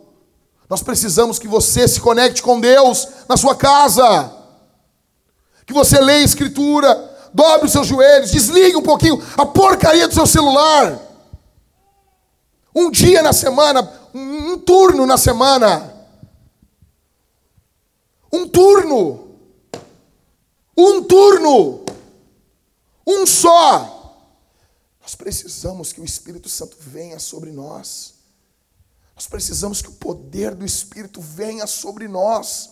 Eu não quero passar minha vida toda lendo avivamento do, do período de Jonathan Edwards, do período de 1859 na igreja do Charles Harold Spurgeon. Eu não quero isso. Eu não quero a minha vida toda ficar lendo o que Deus fez no passado, nos reunir, ah, que legal, olha o que Deus fez, olha o que Deus fez, olha o que Deus fez. Eu quero ver o que Deus faz. Eu quero ver o que o Senhor pode fazer hoje. Eu quero ver o que o Senhor pode fazer agora. Eu quero ver o que o Senhor pode fazer hoje à tarde. Não seja apático, meu irmão. Para servir, eu estou encerrando, escute isso. Para servir em qualquer área da igreja, você tem que ser cheio do Espírito. Por exemplo, o Gabriel vai começar a cuidar das cadeiras agora. Nós precisamos, Gabriel, que tu seja cheio do Espírito. Atos capítulo 6. Eles estão ordenando seis diáconos, não, sete. Sete diáconos. E eles pedem homens cheios do Espírito Santo, cheios de sabedoria e de fé. Para quê? Para servir as mesas. Tudo na igreja primitiva demandava de homens cheios do Espírito Santo. Você não fazia nada na igreja primitiva sendo apático. Nós pensamos que para fazer as coisas no púlpito precisamos de homens cheios do Espírito Santo. Mas para fazer as coisas do dia a dia, para varrer, para arrumar as cadeiras, para pegar e entregar rancho, não precisamos disso, não! Tudo que envolve a igreja de Jesus é movido por homens e mulheres cheios do Espírito Santo. Tudo, tudo, tudo, tudo, tudo, tudo. Se você não está buscando a Deus, nós não queremos, nós não queremos que você faça nada. Nós queremos que você se arrependa, se converta, volte para a cruz. Encerrando. Encerrando. Só para você, bata uma foto e pense nisso. Isso aqui é fruto de meditação. Eu estava pensando quais são algumas marcas que a gente vê. Se nós formos cheios do Espírito Santo, o que, vai ocorrer conosco? Primeiro, louvor. Primeira coisa, louvor. Atos capítulo 10. Eles são cheios do Espírito Santo e eles começam a louvar o Senhor. Eles são cheios e eles começam a engrandecer o Senhor. Deixa eu dizer uma coisa aqui para você. Se o Espírito Santo for derramado sobre a tua vida, a primeira coisa que vai acabar é a murmuração. Você só murmura porque você está vazio. Você está vazio. Segundo, ousadia. Esses textos aí mostram os apóstolos pregando com ousadia. Muitas vezes você não tem ousadia. Você está vendo que as pessoas estão indo para o inferno e você não fala nada. Um amigo meu estava passando no Carrefour. Ele está passando pela caixa. E a mulher olhou no rosto dele, ele crente. Ela olhou para ele e disse assim: Eu vou me matar hoje. E daí ele contando para mim assim. E eu disse: Tá, meu. O, um, o primeiro cara que me pregou o evangelho. Eu disse: Tu pregou para ela, né? Não, fiquei com vergonha. Deixa eu dizer uma coisa. Se algum pastor entender vergonha e dizer assim, eu te entendo, meu irmão, casos como esse, esse cara vai ser expulso da vintage. Esse tipo de caso a gente não pode entender. Tem que tocar terror. Vai com vergonha mesmo. A Bíblia em momento algum diz que não tereis vergonha. O Espírito Santo virá sobre vocês e perdereis a vergonha. Não, não tem isso. Tem promessa para não ter vergonha? Tem promessa para ser sem vergonha? Tem? Não, né? Ou seja, tu está querendo uma coisa, tu está preocupado numa coisa que a Bíblia nem toca nesse Mas, mas vai, vai com vergonha mesmo. Qual o problema? Qual o problema? Se tiver assim, ó, tem que correr na Avenida Bento Gonçalves, um quilômetro pelado, zero graus. Se tu correr um quilômetro pelado, tu ganha 10 milhões de reais. Tem vergonha? É vergonha? Mas tu não vai pegar 10 milhões de reais? Correr pelado? Ah, eu não. Para de mentira, rapaz. Tu faz até por 50 pila isso.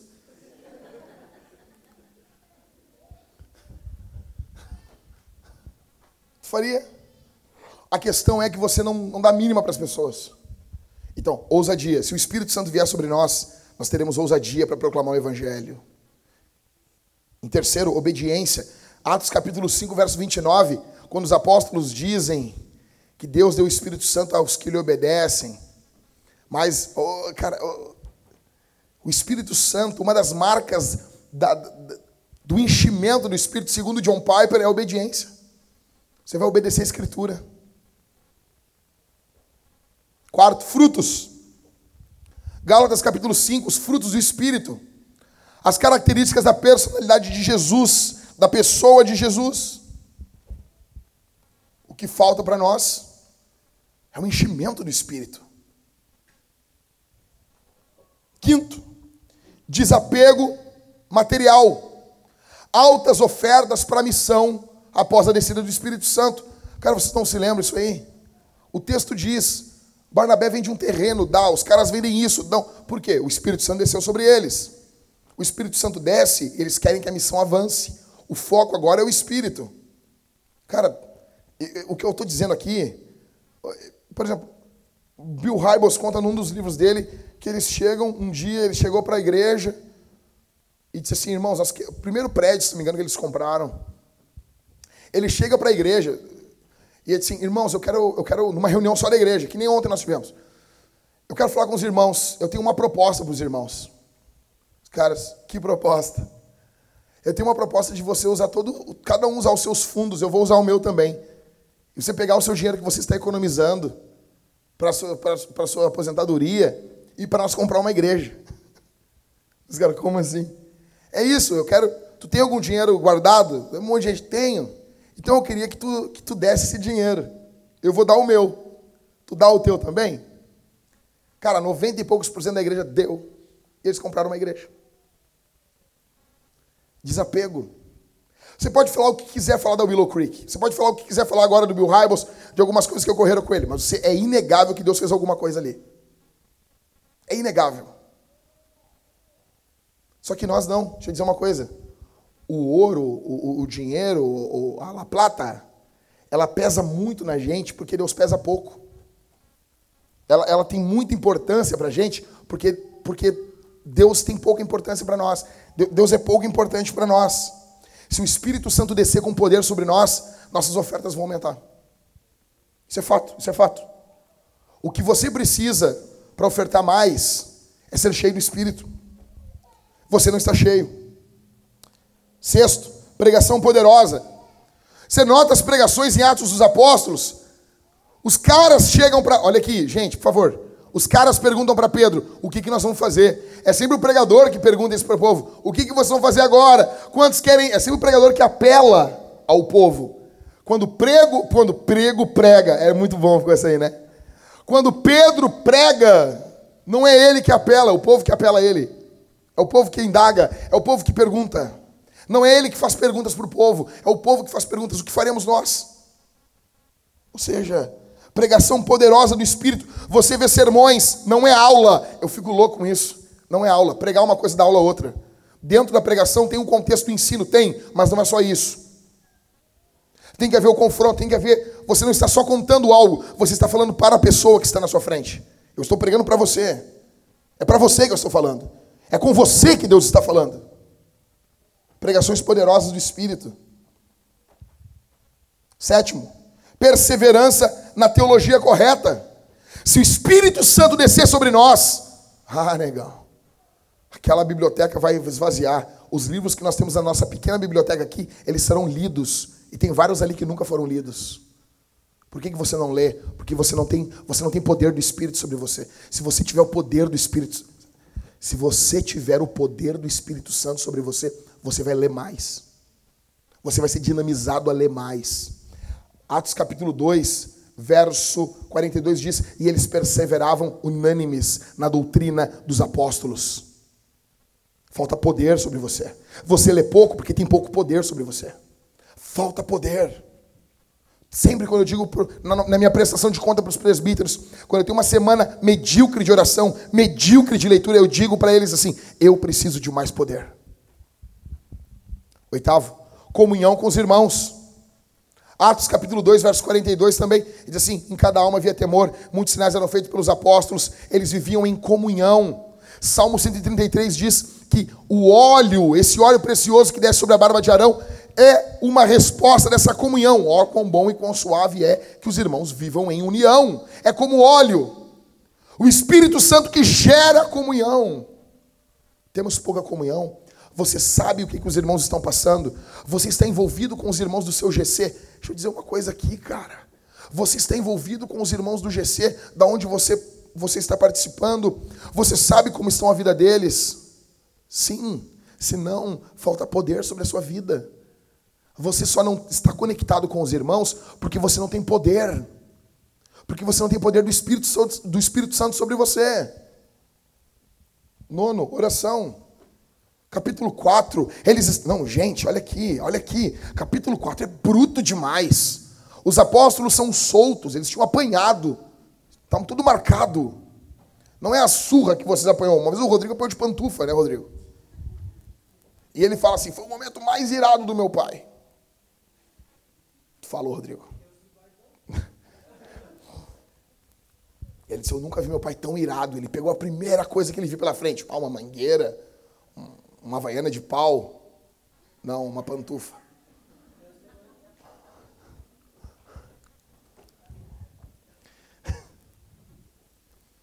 Imagina isso. Imagina, imagina tu apanhando tendo que fingir que tá ruim. É. Oração. Os apóstolos apanharam, não como Rodrigo, mas eles apanharam. Eles se unem e eles vão orar. Capítulo 4. E eles oram e eles pedem ousadia, eles pedem poder do Espírito. A Bíblia diz que depois, quando eles estão encerrando a oração, o local onde eles estão treme. Aquilo leva eles a orar. Em décimo e último, crescimento da igreja. Ah, pastor, o crescimento que o senhor fala é crescimento de Deus. Não, estou falando número. Eu estou falando de número.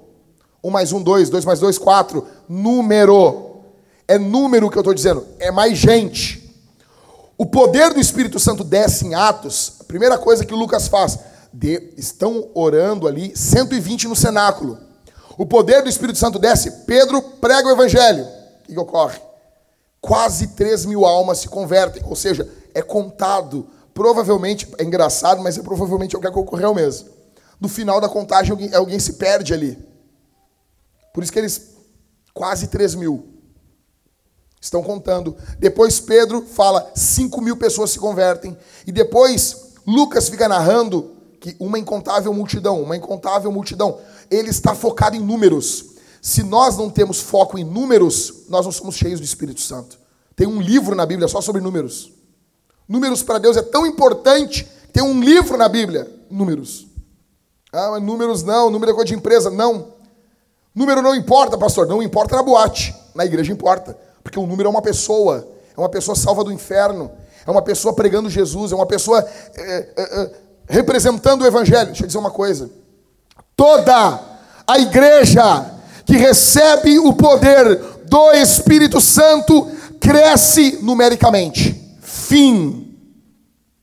Não teremos aqui na Vintage louvor à mediocridade.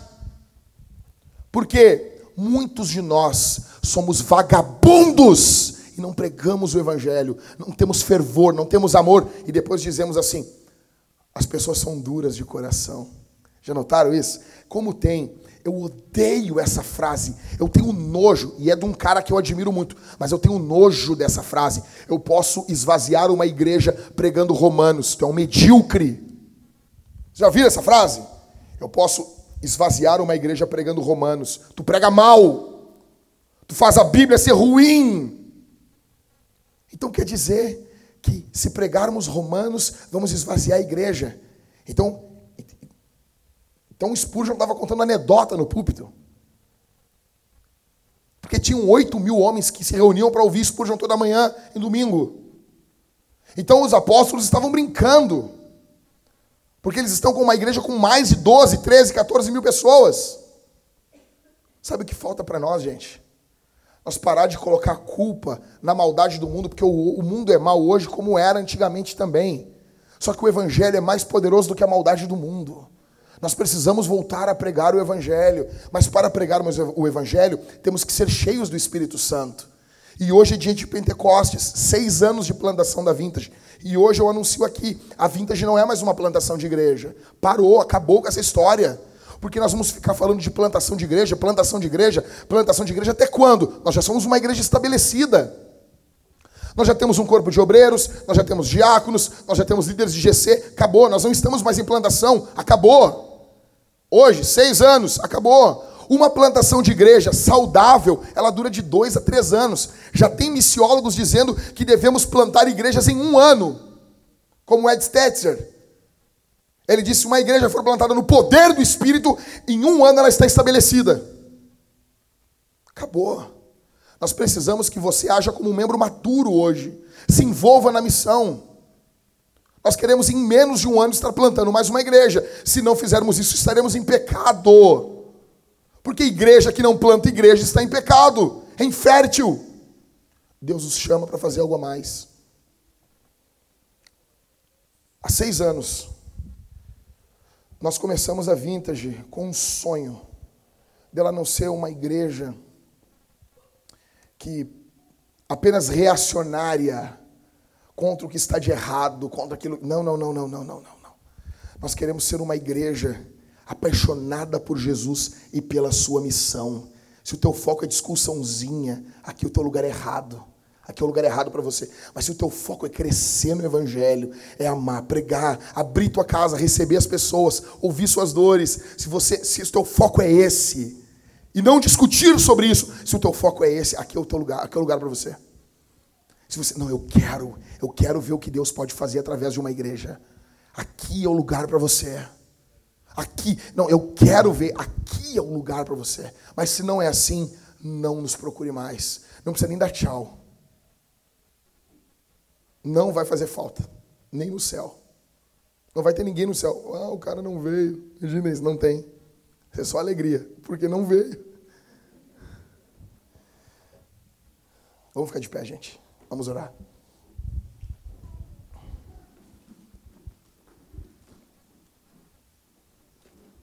Falei demais. E eu tinha mais coisa para falar. Amém. Jesus Cristo morreu na cruz, nos chama para nos arrependermos dos nossos pecados. Vamos orar. Fecha os olhos. Fecha os olhos. Vamos orar. Senhor, eu te agradeço pela igreja que o Senhor nos deu, pela vintage. Obrigado pelo teu amor, tua graça, pelo teu cuidado, pelo teu povo que está aqui. Enche eles do teu espírito, derrama a tua glória, a tua graça sobre eles. Senhor, que o que eu falei aqui de forma às vezes imperfeita, o Senhor venha colocar tudo isso no coração, imprimir, impactar, tatuar isso no coração dos teus filhos, no nome de Jesus, no nome do Senhor. Derrama a tua glória, a tua graça, com poder, com autoridade, com ousadia sobre tua igreja que aqui está. Derrama sobre nós o teu espírito, Senhor. Faz de nós um povo avivado nesse, nessa comemoração de hoje, do dia de Pentecostes. Derrama sobre nós o teu espírito, em nome, em nome, em nome, em nome de Jesus. Não permita, não permita que o teu povo se desvie da tua palavra. Em nome de Jesus. Amém. Nós vamos responder esse sermão agora, ceando, cantando e ofertando. E nós vamos fazer isso de forma plena, a plenos pulmões. Primeiro, se você não quer cantar, aqui não é um lugar para você. Aqui é o lugar onde todos nós nos apresentamos todos os domingos. A banda já pode passar aqui para cima. Nós vamos cantar a Jesus. Enquanto cantamos, teremos a ceia do Senhor. Vai ter um dos presbíteros aqui ungindo os enfermos com óleo. Estaremos orando pelos doentes. Olhe para mim aqui, gente. Nós vamos responder o evangelho você vai cear. Se você é membro de alguma igreja, você vai sair do seu banco e vai cear conosco. Se você está congregando, nós teremos aqui irmãos com o cálice. Você vai pegar o pão e vai molhar dentro do cálice. Vinho, o cálice bronze. Suco, o cálice dourado. Você vai molhar e assim vai estar comendo e bebendo. Comendo do pão, do corpo de Jesus e bebendo do vinho ou do sangue de Jesus, tá bom? Nós, ao fazer isso, você vai ser fortalecido do Espírito Santo, com o poder do Espírito. E você, o Espírito Santo pode fazer algo poderoso mediante a administração do sacramento. Você vai trazer sua oferta aqui ou lá, ali no tapume com o Marco. Levanta a mão aí, Marco. O Marco está com a máquina de cartão. Você pode ofertar no crédito, no débito. Se você quer, você entende que suas riquezas são para o avanço do Evangelho, você é convidado a ofertar de forma alegre. Nós não queremos ofertantes tristes aqui, nós queremos ofertantes alegres. Nós queremos que você oferte uma oferta sacrificial, não aquilo que sobra, não aquilo que sobra. Oferte a primeira coisa, a primeira, aquilo, ó, recebi a primeira parte do Senhor. Tá bom? Quando fazemos assim, se você faz desse jeito, quando, quando fazemos desse jeito, não tem a, a opção do dinheiro da oferta, do dinheiro do dízimo, ir para outro lugar. Se você quer que o reino de Deus avance, você faça isso.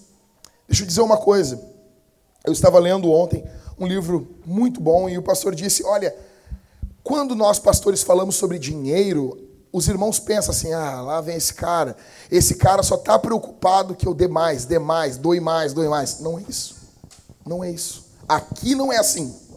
Não é assim mesmo. Mas eu quero que você seja fiel. Eu quero que você tenha um bom relacionamento com o dinheiro. E isso passa pela oferta. Deixa eu dizer uma coisa. No que envolve dízimo, oferta, cara, se tivesse, eu não sei se existe, a melhor coisa que seria, poderíamos fazer, todos nós, é colocar débito automático. Porque não há como, não há como.